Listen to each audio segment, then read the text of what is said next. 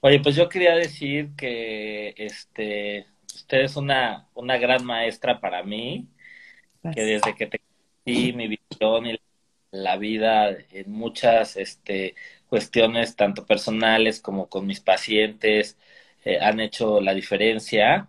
Eres de verdad toda una gurú de los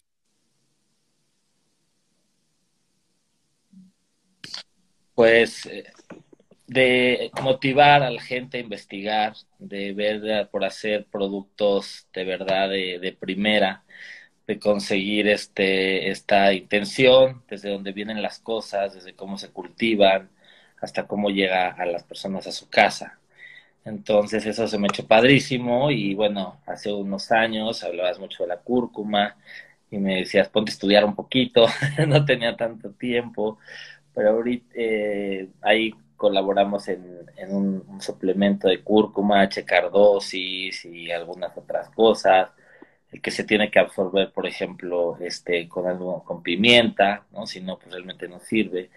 Y también aceite de coco. Entonces, este, diseñando producto y analizándolo fue que me abrió, así me abrió la, la visión para darme cuenta que pues, algo increíble.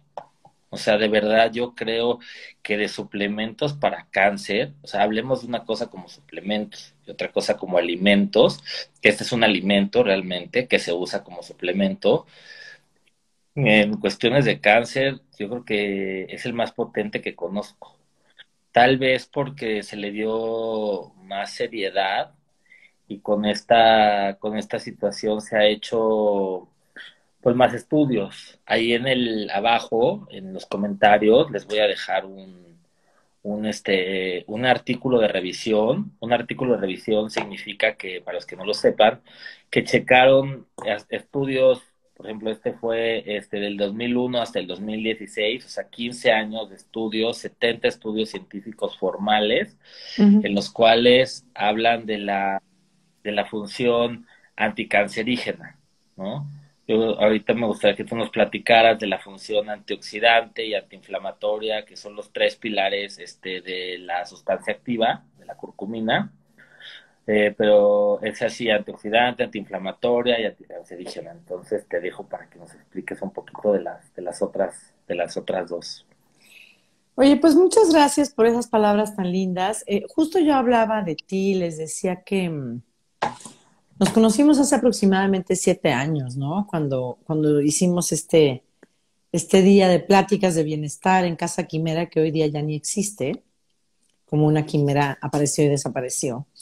Eh, pero para mí ha sido un placer tener la oportunidad de, de haberte conocido ahí y, y, haber ido caminando juntos hacia un, hacia un Franco que veo hoy muy distinto al Franco que conocí, es decir, siempre fuiste un doctor muy del lado holístico, muy del lado alternativo, por decirlo de alguna forma, aunque me parece una palabra muy trillada. Complementaria, ¿no? Así es. Pero, pero ahora te veo y digo, wow, qué, lindo este caminar, este, no sé, no sé si la palabra correcta sea que siento que te has flexibilizado, eh, mentalmente, tu neuroplasticidad ha estado magnífica, porque claro, independientemente de toda esta parte complementaria, holística, alternativa, como le querramos llamar, que siempre has tenido, sí yo sentía mucho esta parte como del, médico de bata blanca, que, que ponía un poco en duda o que necesitabas lo que acabas de decir, estos papeles mucho más académicos, mucho más médicos para poder recetarle ciertas cosas a tus pacientes.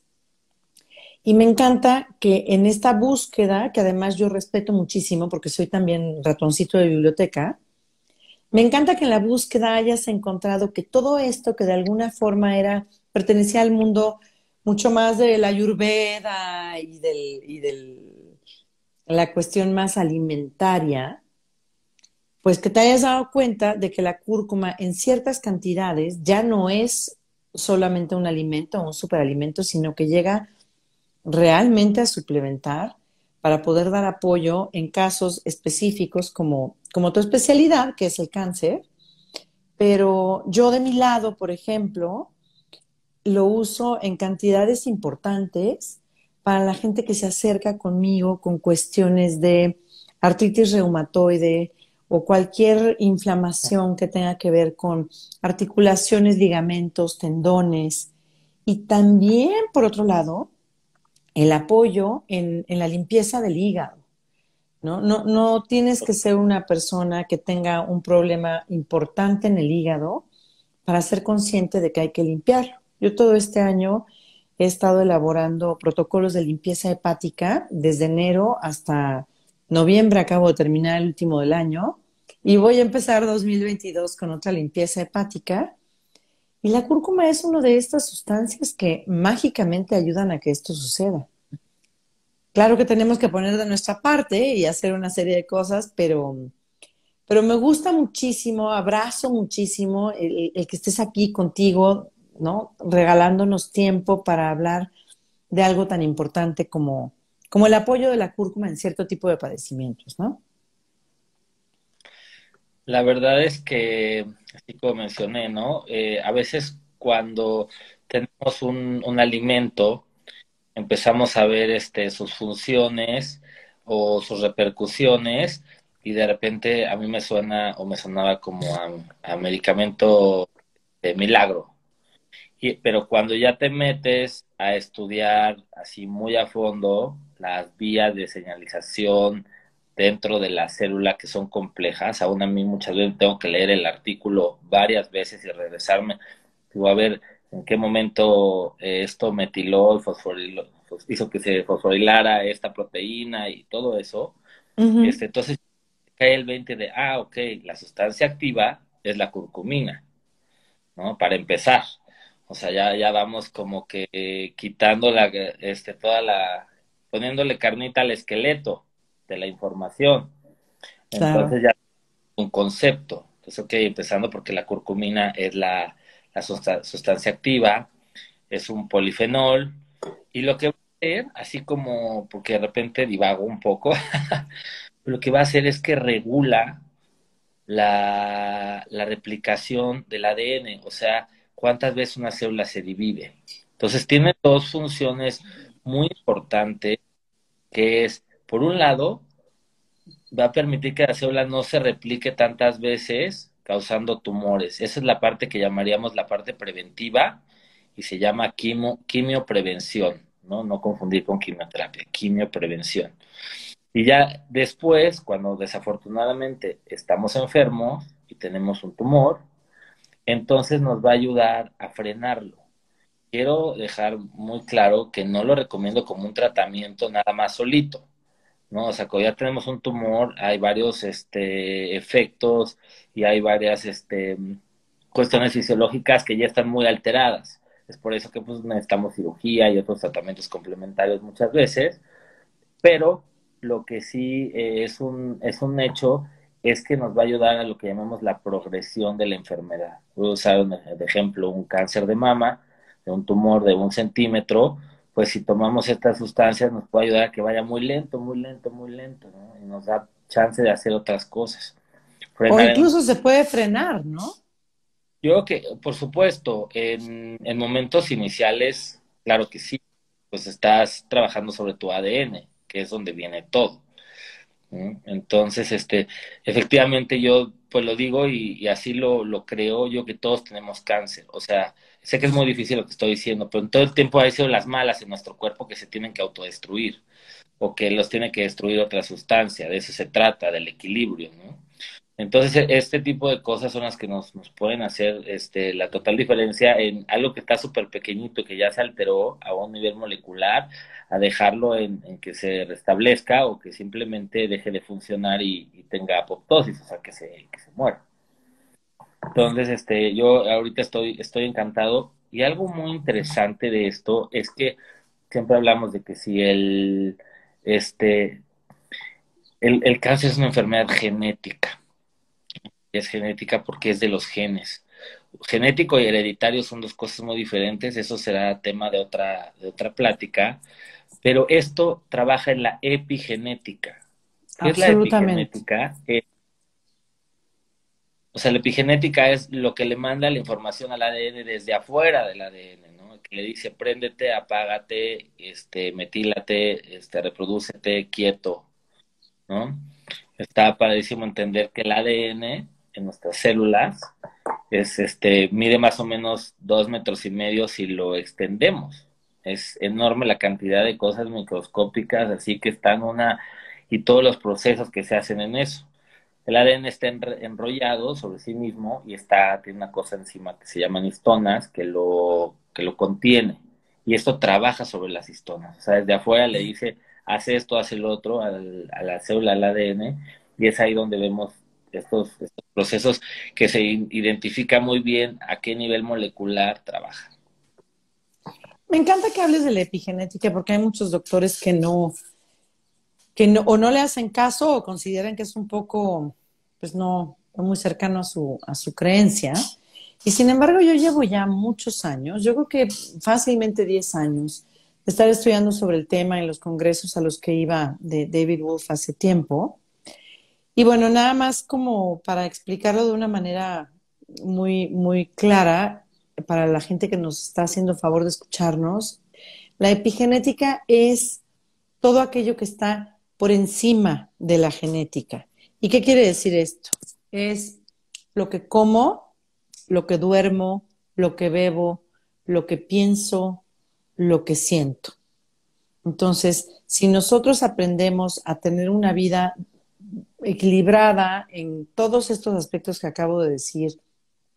Si nos suplementamos bien, si dormimos bien, si cuidamos lo que comemos, lo que pensamos, lo que sentimos, entonces nosotros podemos hacer que ciertos genes se apaguen o se prendan.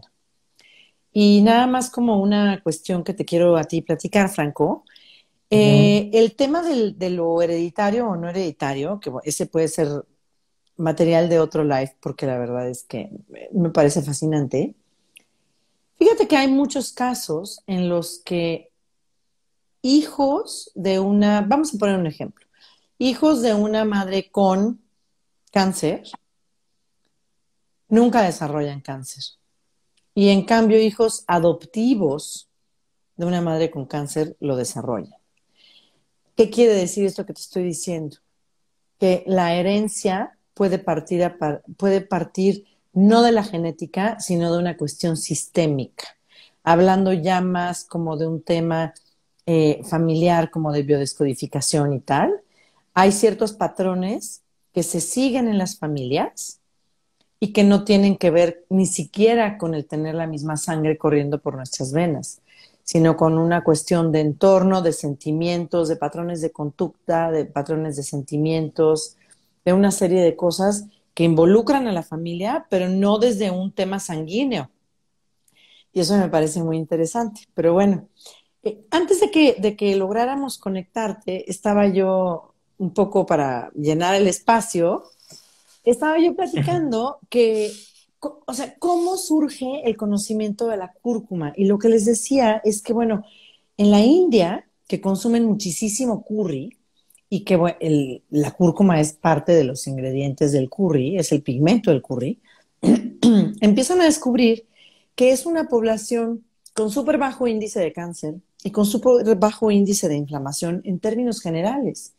Y al empezar a hacer estudios sobre qué puede ser lo que posiblemente los tenga tan saludables, tan desinflamados y tan sin cáncer, descubren que es la cúrcuma. Entonces, me, parece como, como súper lindo el, el hallazgo que viene de aquí, de una cultura que lo consume solamente desde una perspectiva alimentaria.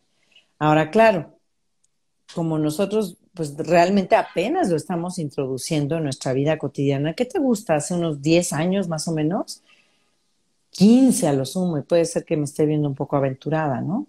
Los estudios estos que, que voy a dejar la revisión, empiezan desde el 2000. O sea, estamos hablando que hace 21 años ya estaba la ciencia atrás de la cúrcuma de una manera con métodos científicos. Mira, yo pensé que era menos, órale.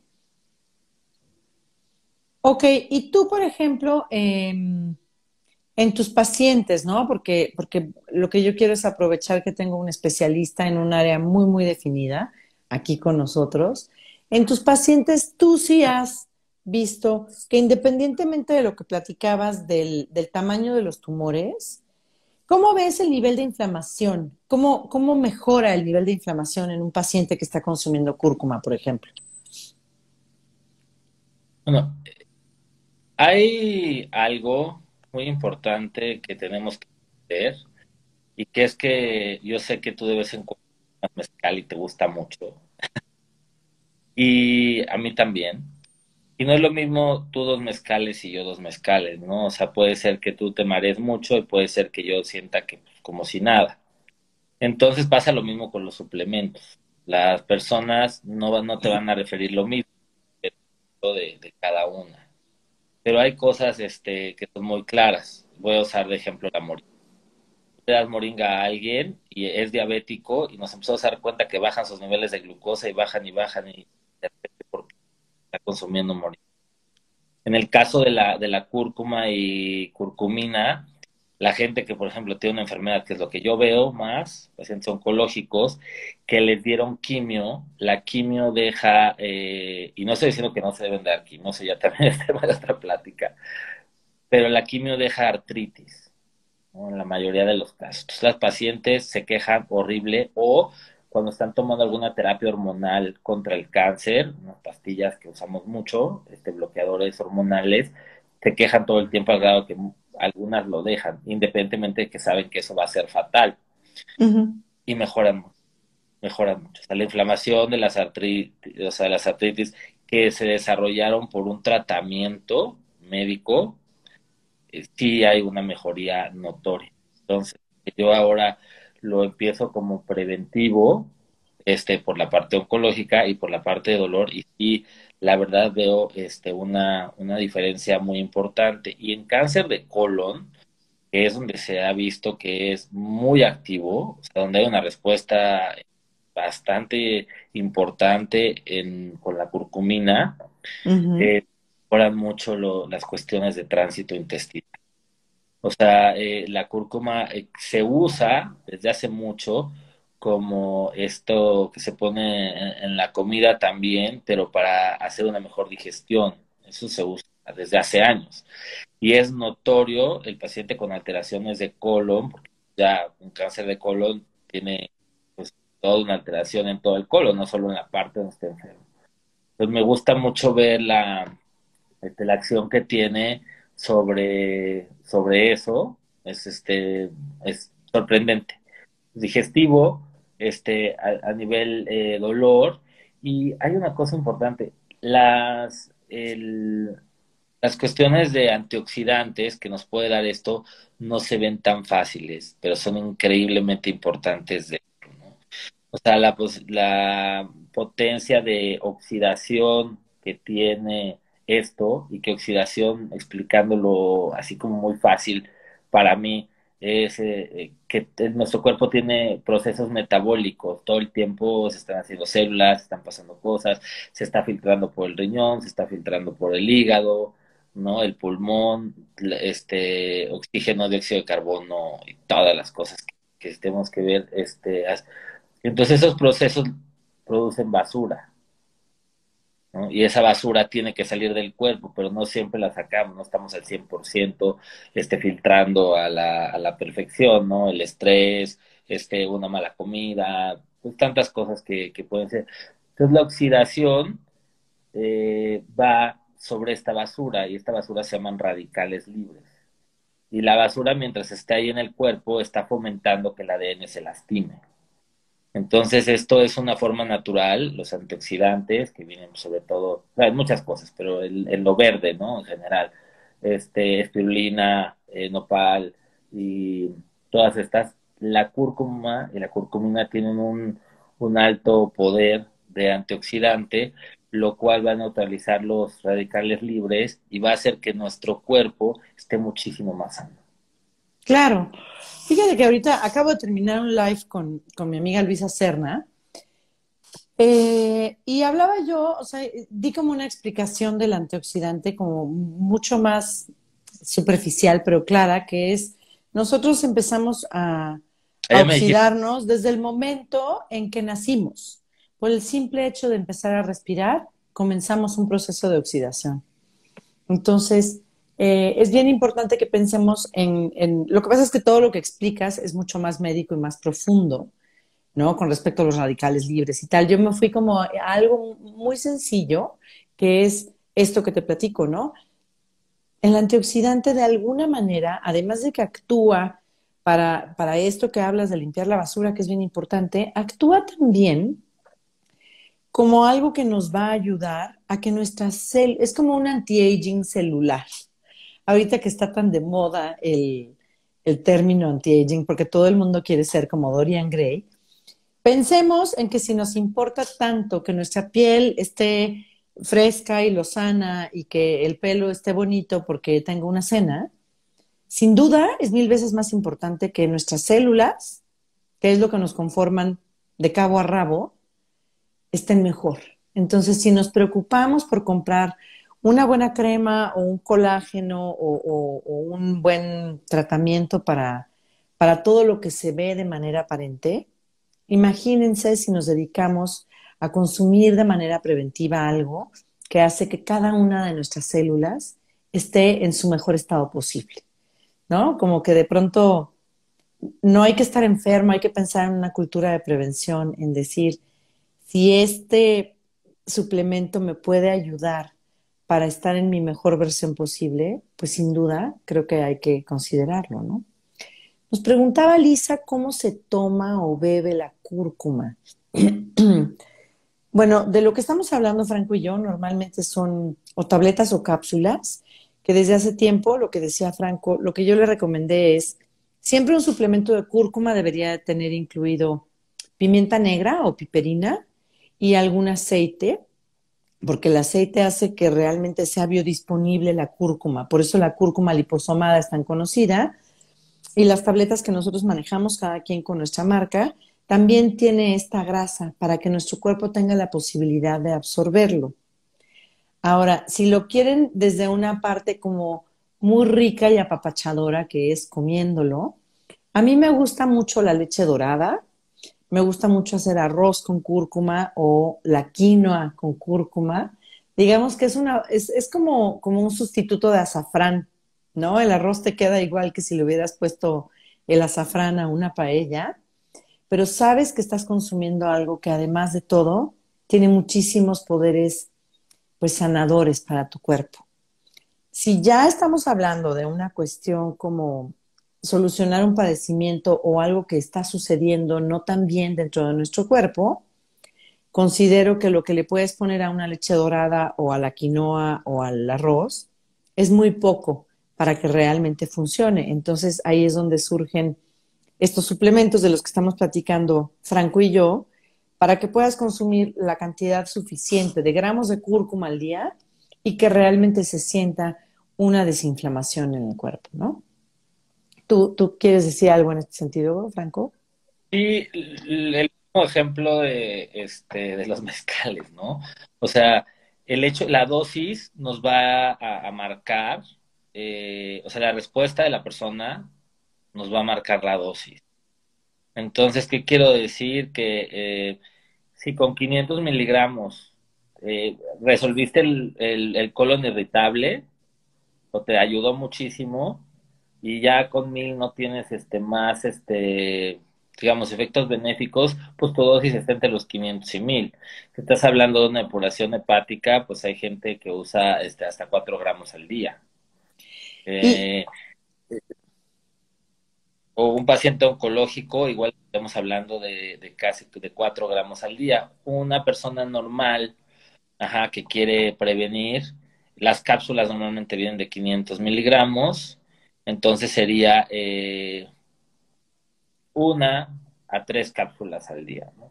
Habría que checarlo con el doctor, pero bueno, yo lo, que recomiendo son este, tres cápsulas al día y de pues ya obtenemos la parte, porque también hay que entender que no toda la cúrcuma, o sea, es la sustancia activa. O sea, es el, vial de todos los curcuminoides que hay de eso, las dosis de cada uno.